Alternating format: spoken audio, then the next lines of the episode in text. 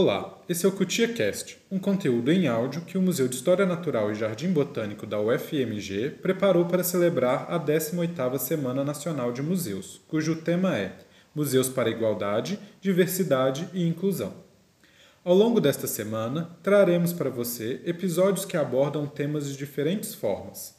Hoje ouviremos uma história escolhida e contada pela nossa bibliotecária Carla, do livro O Silêncio de Júlia, de Pierre Corrin e Melanie Florian.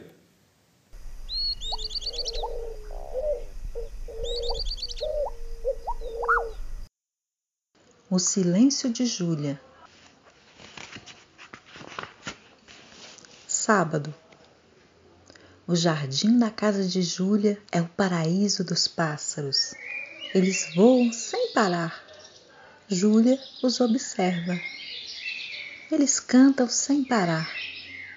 Júlia não ouve o canto dos passarinhos. Ela não escuta o ronronar do gato, o ruído dos aviões, o latido dos cães ou a buzina dos carros. Júlia não ouve o batimento de seu coração, mas sob seus dedos ela percebe o seu pulsar. E nesse momento ele bate mais forte. Júlia espera a chegada de André, seu novo vizinho. Ele tem a mesma idade que ela. Júlia ainda não o viu. Então ela o imagina. É alto, tem cabelos loiros e sorri o tempo todo. Quando ele avistar, virá correndo em sua direção. Fará um sinal e talvez lhe dê um abraço. O portão da casa vizinha acaba de abrir. Um automóvel entra. Atrás da cerca viva que separa os jardins, Júlia sobe em uma escadinha. É ele, o André. Júlia o reconhece. O garoto é como ela tinha imaginado. André é alto, tem cabelos loiros, mas não está sorrindo. Pelo contrário, ele está de mau humor. André não parece feliz por ter chegado ali. Então, Júlia vai até ele, agitando os braços. André a vê. Ele deixa cair a mochila, caminha em direção à cerca e para. Júlia sorri para André e gesticula mais ainda. De repente, André lhe mostra a língua e vai embora. Júlia fica surpresa, mas não se zanga. Ela tem uma ideia. Rapidamente, ela espeta bandeirinhas sob a cerca viva e, em um buraco, coloca um macaco de pelúcia bem fofo que desalou quando apertam sua barriga. André repara nas bandeiras e no macaquinho. Ele olha para Júlia, que lhe sorri docemente. O garoto se aproxima dela e grita: Vai embora daqui! Dessa vez, Júlia ficou triste. Sua mãe assistiu à cena toda. Ela abraça a filha e depois faz sinais com as mãos e fala, movendo os lábios nitidamente. André vivia na cidade. Lá ele tinha amigos. Aqui ele não conhece ninguém. Mas aqui ele pode brincar comigo, diz Júlia, batendo a mão no coração. Domingo. Os pais de André cortaram a grama do jardim e instalaram uma rede de futebol. André está batendo bola, mas ele não parece feliz.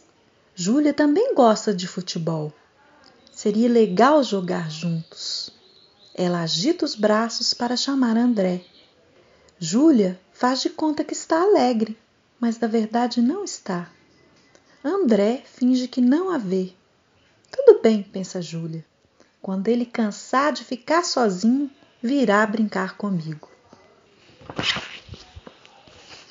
Segunda-feira. Júlia traz um tambor africano que o pai lhe trouxe de presente do Senegal. Ela fica de pé e toca o tambor com toda a energia. Júlia não consegue ouvir a música. mas ela sente o pulsar do tambor em suas mãos, em sua pele. Seu corpo inteiro vibra com o instrumento. André se aproxima da cerca viva. Ele é atraído pela batida do tambor. Júlia fica animada. Ela toca o tambor com mais vigor ainda. André hesita. Será que ele tem medo daquela menina que fala com as mãos e não diz uma só palavra? Ele sai correndo. Terça-feira. Chove. Uma névoa recobre o jardim. O chão está repleto de poças de água brilhantes. Júlia veste sua capa de chuva e botas de borracha. Não é divertido andar na chuva? Ela vê o menino chateado na janela e o cumprimenta com a mão. André não responde e desaparece da janela. Agora está chovendo mais forte. Júlia volta para casa um pouco entristecida. Quarta-feira. O sol brilha no céu. André não aparece na janela, nem no jardim. Onde ele estará? Quinta-feira. A mãe de Júlia sabe por que André desapareceu. O pobrezinho estava com infecção nos dois ouvidos. Ele não consegue ouvir mais nada. Além disso, sua garganta está tão irritada que ele mal consegue falar. Sexta-feira. Ah, lá vem André andando pelo jardim. Ele está com um gorro de lã cobrindo as orelhas e um cachecol grosso em volta do pescoço. Júlia acha que ele ficou parecido com aquele seu macaco de pelúcia que cumprimenta as pessoas quando apertam sua barriga. André vê Júlia. Ele se aproxima e grita: Oi, Júlia! Júlia percebe o que ele diz pelo movimento dos lábios. Ela também gostaria de dizer bem alto: Oi, André! Mas ela não pode fazer isso. E dessa vez, quem sai correndo é Júlia, com medo de André a ver chorar. Manhã de sábado. Júlia disse à mãe que estava com dor de cabeça, mas isso não é verdade. Ela está triste na janela do seu quarto. Lá de cima, ela pode ver os dois jardins. E lá está André jogando bola, perto do escorregador. No sol, sem gorro e sem cachecol. O garoto faz um sinal para Júlia. Ela sinaliza em resposta e pela primeira vez André sorri para Júlia. A garota não tem mais vontade de chorar e sim de correr até o jardim para encontrá-lo. Mas não agora. André pode esperar mais um pouco. Sábado, hora do almoço. Dia de festa dos vizinhos. Júlia não está mais triste. Ela usa o seu vestido mais bonito e André também está todo arrumado. Eles colocam os pratos na mesa redonda do jardim. Seus pais servem as pessoas e cuidam do churrasco. André sorri o tempo todo. Ele conversa com Júlia olhando diretamente nos seus olhos. Sabe que não adianta gritar. Júlia é surda, mas ela pode ler seus lábios perfeitamente. E então Júlia responde fazendo sinais com as mãos, movendo os lábios e os olhos também. Júlia e André riem e se divertem. É bonito vê-los. Eles parecem dois passarinhos numa gaiola sem portas. Domingo e todos os dias seguintes. A mãe de André tem um violoncelo. Ela deixa que Júlia toque seu precioso instrumento musical. André pede a Júlia que empreste o seu tambor. Ele quer tocá-lo com ela. Sob as mãos das crianças, a pele do tambor vibra Sob seus pés, o chão também vibra. Em suas mentes, Júlia e André podem sentir as boas vibrações. Puxa, é divertido. Júlia começou a ler e escrever muito cedo, com a ajuda dos pais. Ela também estuda língua de sinais. De vez em quando, André a acompanha. Na aula, assim como Júlia, ele imita os gestos da professora quando ele se confunde com os sinais, Júlia o ajuda.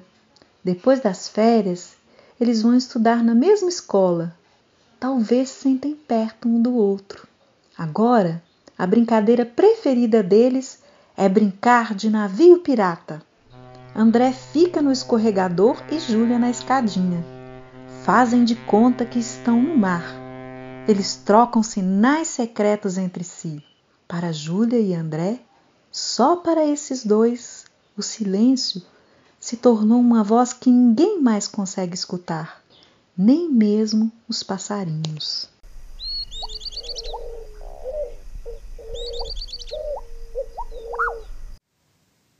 O Silêncio de Júlia foi uma contação de história preparada para a programação presencial da 18ª Semana Nacional de Museus. A programação do museu foi adaptada para você e sua família curtirem esta semana de casa. Eu sou o André, não o amigo da Júlia, mas o museólogo do Museu de História Natural e Jardim Botânico da UFMG. Esperamos que você tenha gostado desta bela história. Amanhã teremos um novo episódio. Conversaremos com a psicóloga Marta Alencar sobre o projeto Tina Descolada e a diversidade e representatividade no brincar. Até lá! O Cutia Cast é publicado pelo Museu de História Natural e Jardim Botânico da UFMG. Contação: Carla Cristina da Silva. Edição: Mariana Dutra. Produção: Mariana Dutra e André Leandro Silva.